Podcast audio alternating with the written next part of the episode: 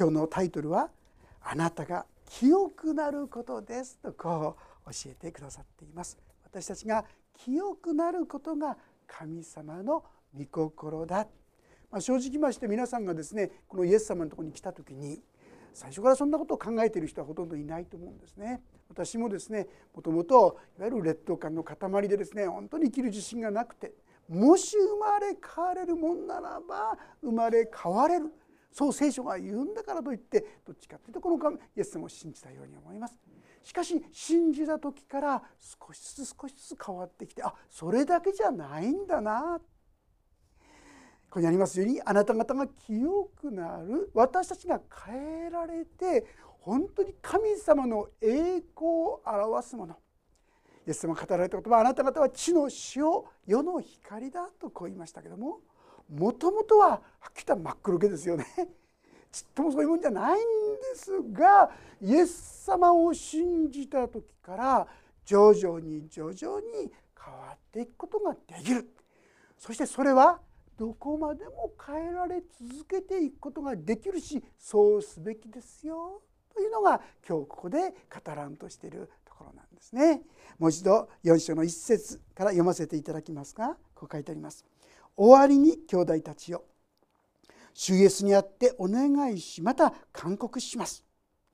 あなた方はどのように歩んで神を喜ばすべきか私たちから学んだようにまた事実今あなた方が歩んでいるようにますますそのように歩んでください。勧告しますってことは非常にきつい言葉強い言葉ですよね。私たちクリスチャンというのは清くなることを真剣に求めていくべきなんですよとこういうことなんです。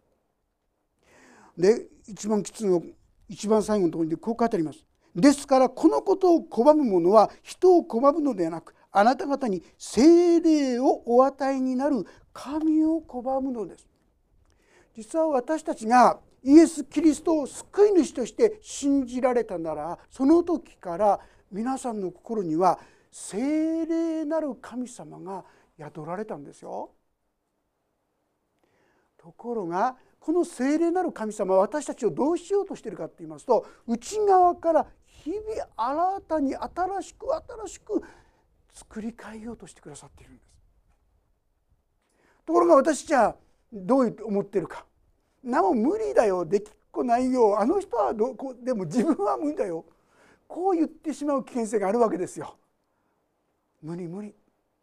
でもそれは実は神の技を妨げることになるんですよって言ってるんですよね。私は最初それぞれの自分の必要を満たしてくださるために大体イエス様も来てると思うんですよ。全て疲れた人重荷を負ってる人は私のところに来なさい。私があなた方を休ませてあげます。ああそれなら、まあ、私と同じような感じでこうイエス様のとこに来たと思う。でもイエス様はそれで私たちを助けてくださる満たしてくださるだけで終わりではない実はそんなちっぽけなものじゃないもっともっと偉大な計画があなたにあるんですよ。あなたは実は私の使者として私の素晴らしさを輝かせるそういう人なんですよ器なんですよ。それがあなた方は地の塩世の光ですとこう言ってくださった方ですだから神様あなたのうちに宿ってくださった精霊によって私たちを日々そのような清さに預からせようとしているんだからその恵みに進んでいきなさい。それを拒んで「あ無理無理私には無理だ」とかね「そんなことやってらんないわ」なんて言ってそれを拒んじゃなくてその恵みの道に進んでいきなさいよ。とこう言ってくださっているわけであります。そしてそのことはですね私たちから学んだようにまた事実今あなた方が歩んでいるようにますますそのように歩んでくださいとこう言っているんです。ね。実はこのテサロニネッケの教会は非常に優れた素晴らしい教会だったようですよね。赤谷地方向こうの地方のモデル教会いやあのテサロニケの教会ってのはすごいよね素晴らしいよねってみんなが口々に言うようなそういう教会となっていたでもパウロが言うのはそれで自己満足してちゃダメだよっつってんですね。いやいやそうですか。いやいやそんなじゃないです。なんて口で言っててもですね。私たちで褒められると皆さん弱いですね。あっという間に高慢になりますよ。聖書の教えはさらに前にさらに上に向かって。どこまで行くべきなんですか？聖書の教えではキリストの満ち満ちた御岳にまで。皆さんのことをですねどなた様が「いやあなたってイエス様みたいですね」って言われたら幸いですね。これが目標です。あなた見てるとなんかイエス様が見えてくるような気がしますよなんてね。いかがでしょうか？私たちはそういうものに日々変えられていく。今のところで自己満足じゃない。もっともっと。これはむさぼるっていう意味で神様によって変えられていくということ。このことにおいて私たちはもっともっと成長させていただきたい。そう思うのであります。さらにですね私たちが主イエスからどんな命令をあなた方に授けたかをあなた方は知っています。まあこのことはですね2つの意味合いがあるかもしれません。一つの意味はこのパウロという人は実はイエス様と直接は地上で会ってないんですよね。その時はもうイエス様に対して迫害する人だったんですから。でもその後に彼は神イエス様と直接幻の中で出会ってそして復活したイエス様によっていろいろ直接に直々に教えられたようですねアラビアの地でですねそういう訓練といいましょうかそれを受けたようでありますね。でその時直接イエス様から教えられたことかもしれません。あるいは弟子たちがイエス様から直接聞いたことで言ってるのかもしれません。要するに言わんとするのはこの3節神の御心はあなた方が清くなることです」このことです。今日覚えてほしいことはこのことですね。神の御心はあなた方が清くなることです。御心ってよく分かんないんだよねって確かに分からなくてありますが皆さんはっきりしてることもあるんですよ。はっきりここに書いてあるでしょ。神の御心はあなた方が清くなること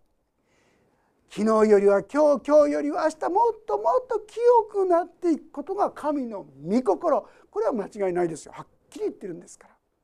私たちは日々もっともっと清くなっていく。今のままで自己満足じゃなくてもっと清くなって変えられていくことを求めていくことが必要だということなんです。さあじゃあその清くなるって具体的に何ですかということなんですが次に出てくるのはあなた方が不貧困を避け。各自わきまえて自分の体を清くまた尊く保ち神を知らない違法人のように情欲に溺れずまたこのようなことで兄弟を踏みつけたり欺いたりしないことです。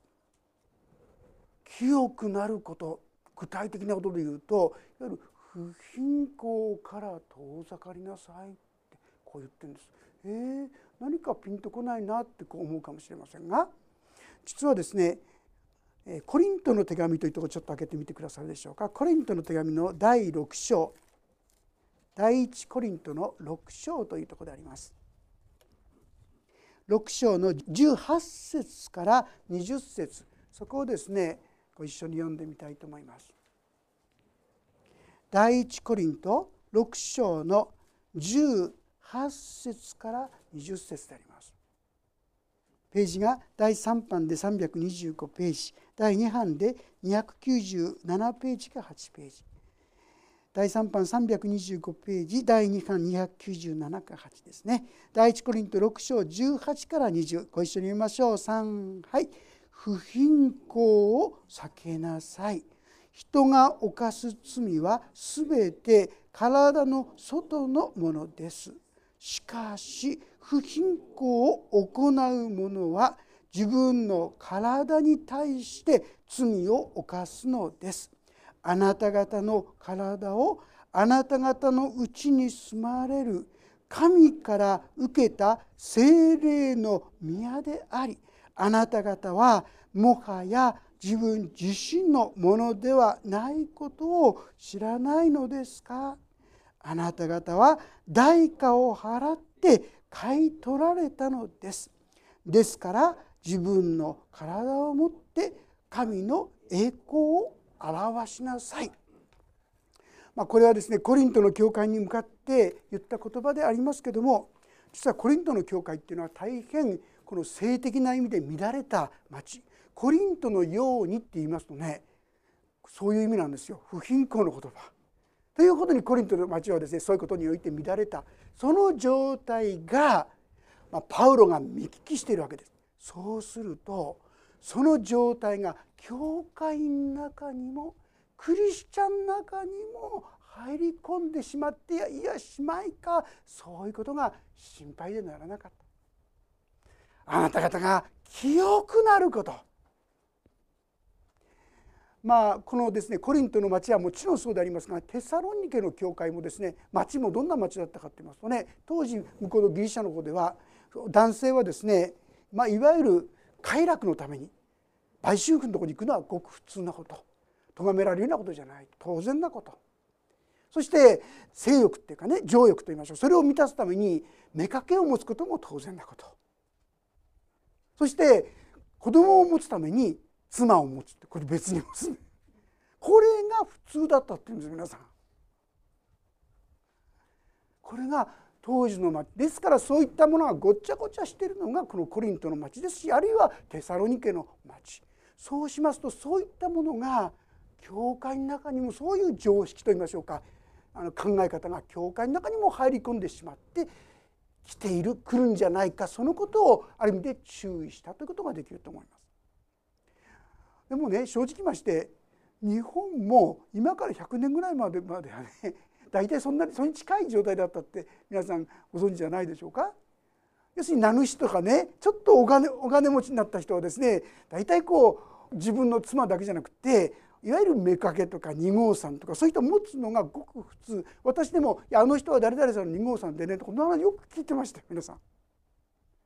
これがいわゆるこの世日本あるいはこのコリントあるいはテサロニケの常識。でもあなた方は違うんだよってこう言ってるんですよ。今先ほど言ったコリントの中に19節あなた方の体はあなた方のうちに住まれる神から受けた精霊の宮であり。あなた方はもはや自分自身のものではないことを知らないのですか？あなたは自分の体だと思っていわゆるこの世の習慣やこの世の常識によって歩んでるけどもあなたは全く違うすごい方があなたのうちにいることを忘れちゃってるんですか？ということですよね。神の御霊があなたのうちにいてくださる。皆さんイエス様をもしあなたが自分の罪からの救い主としてお信じになられたんであるならばあなたのうちには間違いなく精霊が来てくださってるんですよ。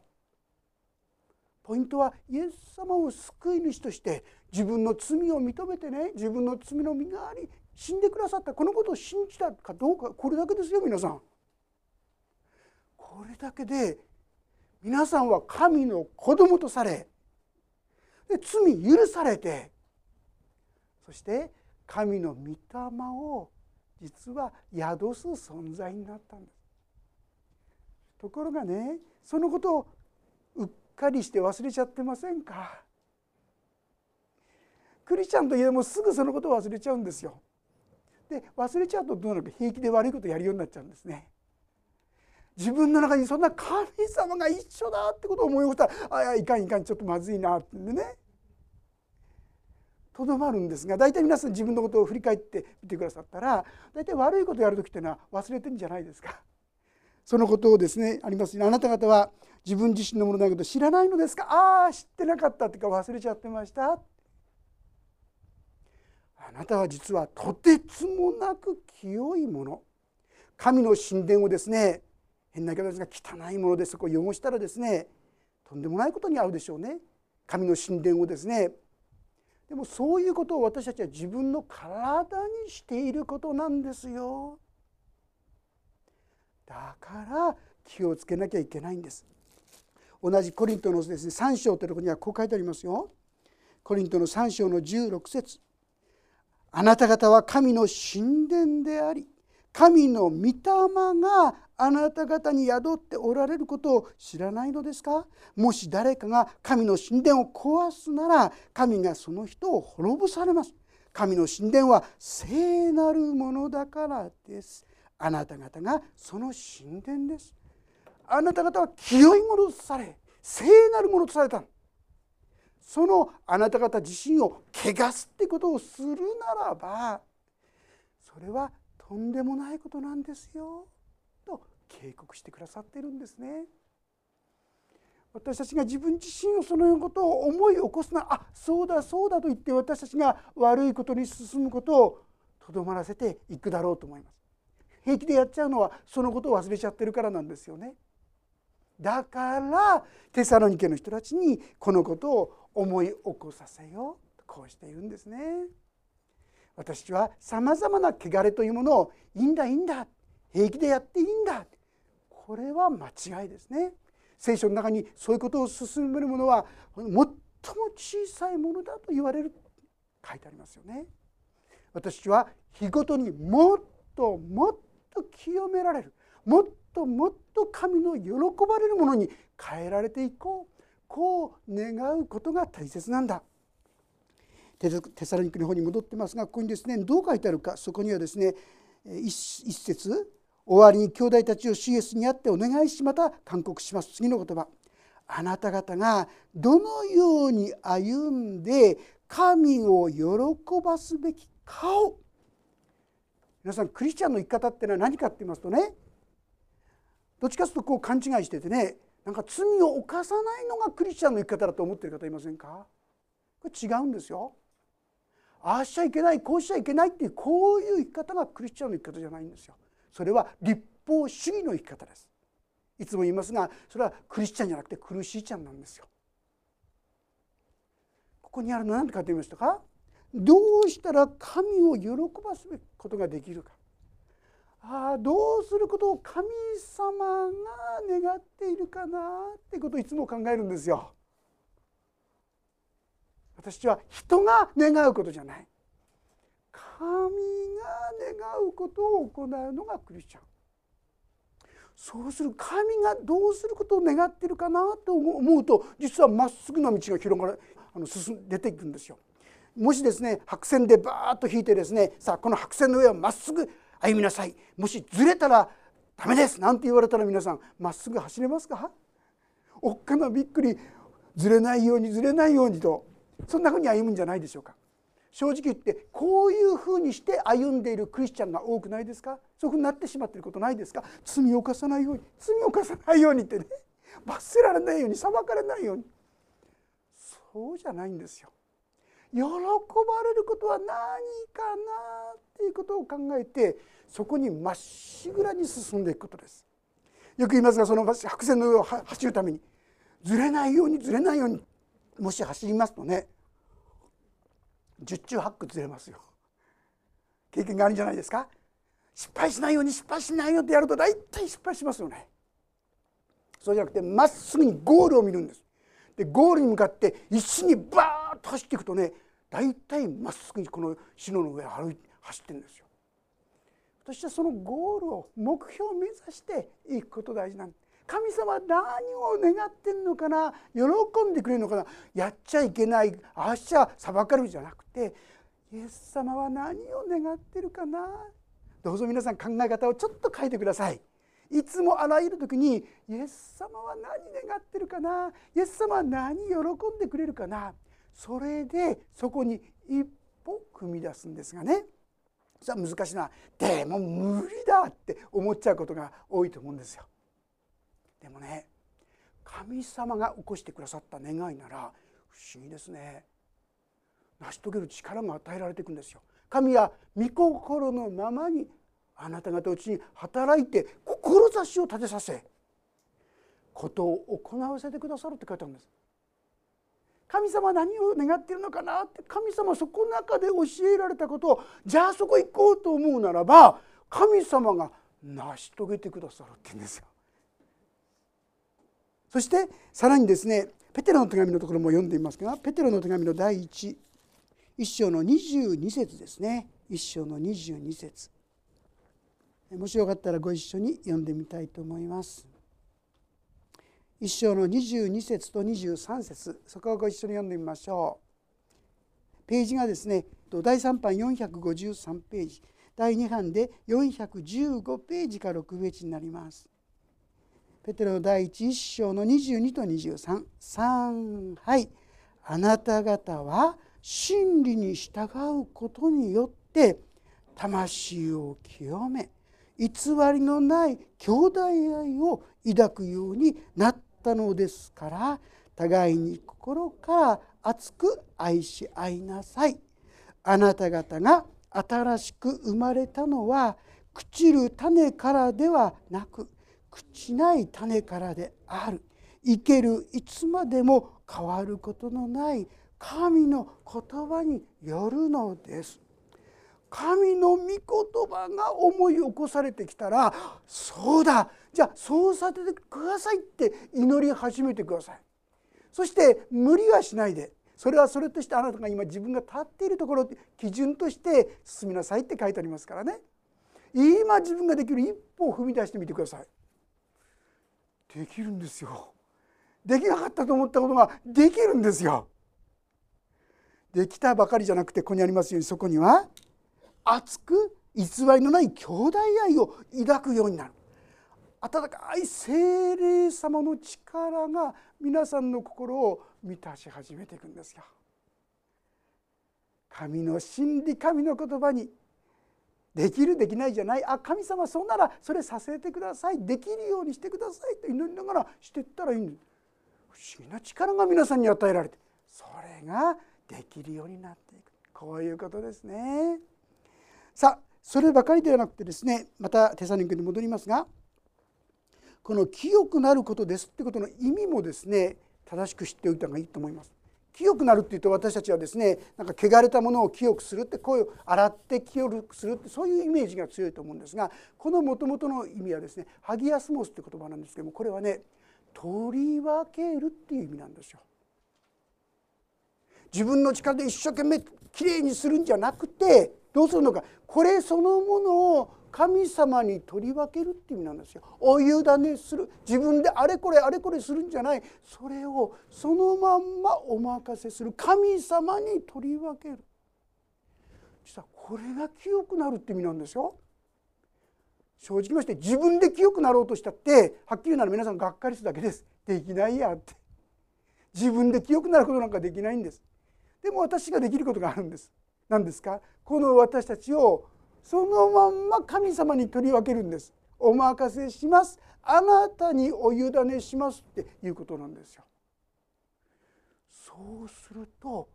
できるように変わってこれが神の恵み神の力を味わう秘訣なんですね。神様は私が一生懸命自分で自分を清くしてきれいにしてしっかりした歩み方をするように願ってんじゃなくて瞬間瞬間神様にお委ねしていくお任せしていくそういう生き方を願っておられるこういうことなんですね。そうする時にここにありますが私たちは、まあ、いわゆるこの世の価値観や考え方とは違う生き方や考え方ができるわけです。私たちがですねこの肉によって生きると言いましょうかそういう時はどういうことが起こるでしょうかここにありますように各自わきまえて自分の体を清くまた尊く保ち神を知らない法事のように情欲に溺れずまたこのようなことで兄弟を踏みつけたり欺いたりしないことです。なぜなら主はこれらのことについて正しく裁かれるからです。これは私たちが前もってあなた方に話し厳しく警告しておいたところですとありますが最近ですねしばらくの間いつもこう出されてた一人の人のことがありますよね。高畑裕太さんって言いましたか？たったひとときのですね刹那のその快楽のためにどれだけの人があの結果ですね迷惑を受けたんでしょうね。一説にはあの示談のためにですね8,000万が積まれたんじゃないか。だから高橋さんが用意してたですね2億の家を売り払うんだみたいなことがどっかに書いてありましたね。その結果として彼がそういうことしたためもう王宮でですねテレビ番組を急いで変えてもうスタッフやいろんな人がもうてんてこまいしたみたいですよねどれだけの迷惑をかけたか分かります私たちは平気で自分のそういう欲望のために人を悲しませたり迷惑をかけたりそういうことをもし私たちが肉にあって生きるならこういうことをしてしまうんですよ。私たちはどんなに肉にあって生きることをやめて自らを神様にお委ねして神様にあって生きるものとならせていただくことが大切かということを教えてくださっているように思うんですね。私はなかなかそのように神様にすることができないんですけども気が付くたびごとに私たちはこのことを思い出していきたいそう思うのです。7節神が私を召されたのは汚れを行わせるためではなく清潔を得させるためです。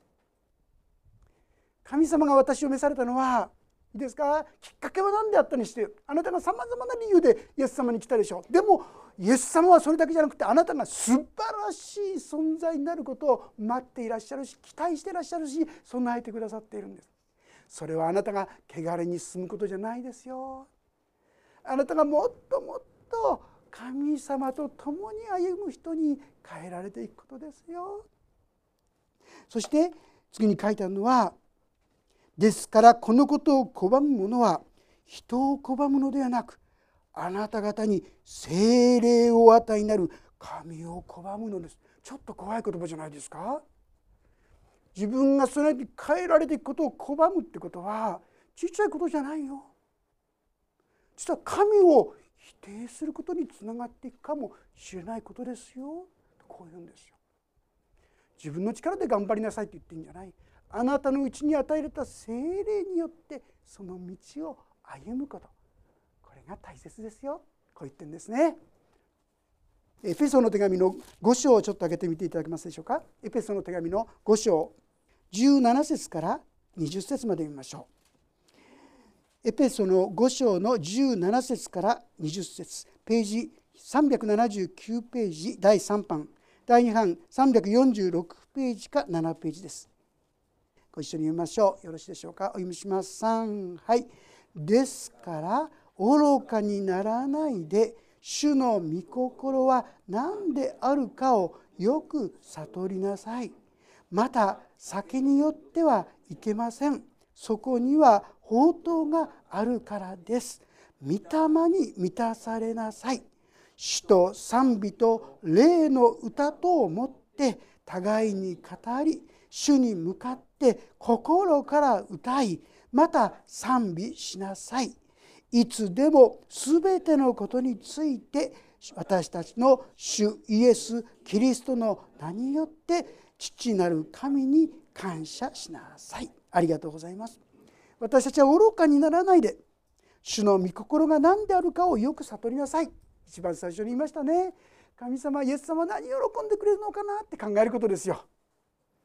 ね、皆さんが苦しい時時にはですね闇の世界と言いましょうか。こんなとこにはもう神様は手出してくんないんじゃないか。そこで神様に向いてください。今私はこんなに真っ暗です。あるいは真っ黒けですってね。その中で神様って言ったらいいんですよ。いいですか？今この中でこの中で私は何したらいいんですかってそう祈ったらこれが神の御心を求めることです。そして次。何が必要かって言いますと、まあ、酒によってはいけません。私はですね苦しいことや辛いことがあったら酒でこう紛らわすってこと。でもねそれは本物の紛らわしにならないですよね。帰って終わった後にとっても寂しい虚しい気持ちが残るかもしれません。そうでなくて御霊に満たされること。いいですか？皆さんがイエス様を信じた時に皆さんの中に来てくださった方に皆さんの心を明け渡すんですよ。自分の考え自分の思いじゃなくて神様あなたの御心がなりますようにと言ってこの方に明け渡していくんです。その時に何が起きるかって言いますとここに死と賛美と霊の歌賛美が出てくるでしょうね。さらにはですね全て父なる神に感謝しなさい感謝があふれるそういう生き方ができるようになりますよ。秘訣は私たちがいつもいつもこの御霊に満たされるこれを求めていくことです。使徒行伝の一章八節というところに「しかし精霊があなた方の上に臨まれる時あなた方は力を受けますそしてエルサレムユダヤとサマリアの全土および地の果てにまで私の証人になりますって書いたんですよ。もし私が御霊に満たされると私たちには力が出てきます賛美する力が喜ぶ力が罪に打ち勝っていく力が出てくるんですよ。必要なことは御霊に満たされていくこと。じゃあ御霊に満たされるためにどうしたらいいんでしょう？これ大事ですね。まず第一は罪がを持ったままでいくと御霊に満たされません。皆さんのうちにあるあの忘れちゃってるのはいいですよ。忘れたふりはダメですけどね。忘れちゃってるのは大丈夫なの。今皆さんの心の中にあるあこれは神様の前に喜ばれないことだったなと思うことを全部告白することです。聖書はいつも開けますが第一ヨハネ一章9節。もし私たちが自分の罪を言い表すならその通りですと言い表すなら神は真実で正しい方ですからその罪を許し全ての悪から私を清めてくださいまそうでした。それをやりました。そう思いました。そんなことを考えました。そのまんま言い言い訳するんじゃなくて弁解するんじゃなくてその通りですって言えばいいんですよ。これが第一です。告白ってことですね。告白っていうのはその通りですって認めることです。次に何が必要か。実はねその罪が許されたって信じることなんです。だって告白するならその罪を許し全ての悪からあなた方を清めて私たち清めてくださいますこれ後で気になるので第一ヨハネ一章九節ですからね清めてくださると約束してるんです同じ第一ヨハネの5章の14節に何事でも神の御心にかなう願いをするなら神はその願いを聞いてくださるということこれこそ私たちの神に対する確信ですって言葉が出てきます。後で読んでくださいね。告白するなら許すって約束したんですから告白したことはが許されることは御心ですか？御心じゃないですか？御心ですよね。だから御心にかなう願いをしたんですから今この罪が許されたことを感謝しますって言って許しを受け取ることです。これ第一段階ですよ。皆さんね告白まで言っててもね許しを受け取らない人が結構いるんですよ。十字架の父親でその罪はもう許されたんです。清められたんです。これをしっかり受け取りましょう。次第二段階。罪許された人は必要なの次先に言いました。御霊に満たされること。ですから御霊に満たしてくださいってぜひ祈ってください。御霊に満たされることは御心ですか？今ここに御霊に満たされなさいって命令してんだから。御心に間違いないですよ。じゃあこのこともまた感謝して受け取ることです。今御霊に満たしてくださいって祈りましたから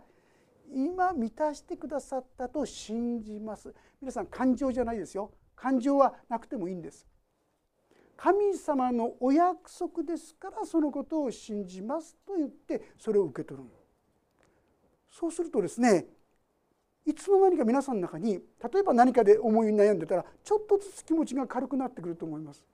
もしかしたら賛美が出てくるかもしれませんよ。もしかしたら感謝が出てくるかもしれません。さっき言ったのが起き起き始めるんですよ。御霊に満たされてきているからなんですよ。難しいことじゃないんです。御霊に満たされるというのは誰にでも提供してくださっていることです。もう一度繰り返します。皆さんが気づく罪これはまずいかな。神様の前にそう思えること。この罪の認識はね人によって違いますよ。ある人はあまり感じないことに別の人はすごく感じるかもしれません。自分が神の前にあまずいなと思うこと。そのことを全部告白すること。で告白したらね、それをまた開けてください。第一話ね一章9節ね。そしてああ本当に今認めた告白したからじゃあ許されたんだなって許しを受け取ること。して御霊に満たしてくださいと祈ってそして御霊の満たしも信じて受け取るその時に皆さんのうちに変化が起き始めますそして共にこの清めの道それは怒れば精霊様に神様に一切を明け渡すことですから清め先ほど言いましたね神のものとする自分自身を神のものとするということですから結果としてどんどんどんどん神様の清めを体験していくことになるってこういうことなんですね。この恵みの道に共に進ませていただきたいと思います。お祈りをいたします。天の神様神の御心はあなた方が清くなることです。私は自分で頑張ってきましたそれなりにやろうとしてましたでも失敗だらけ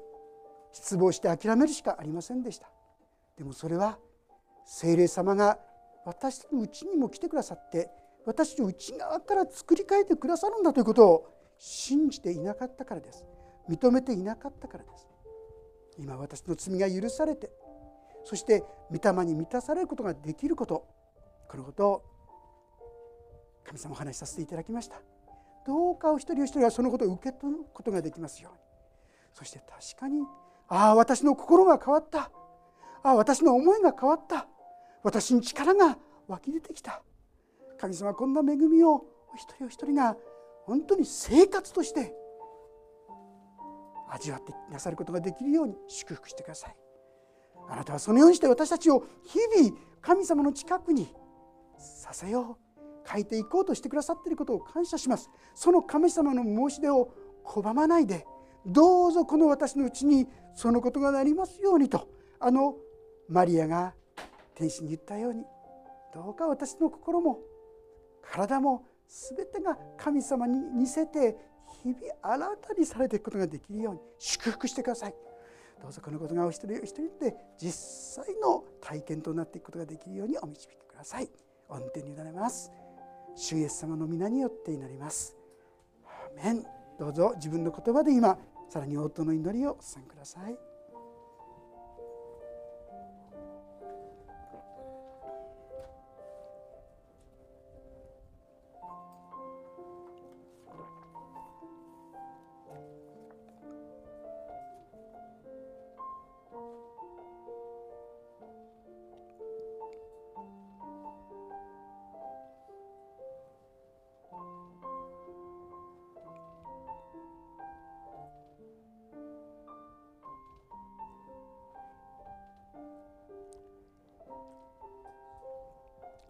様の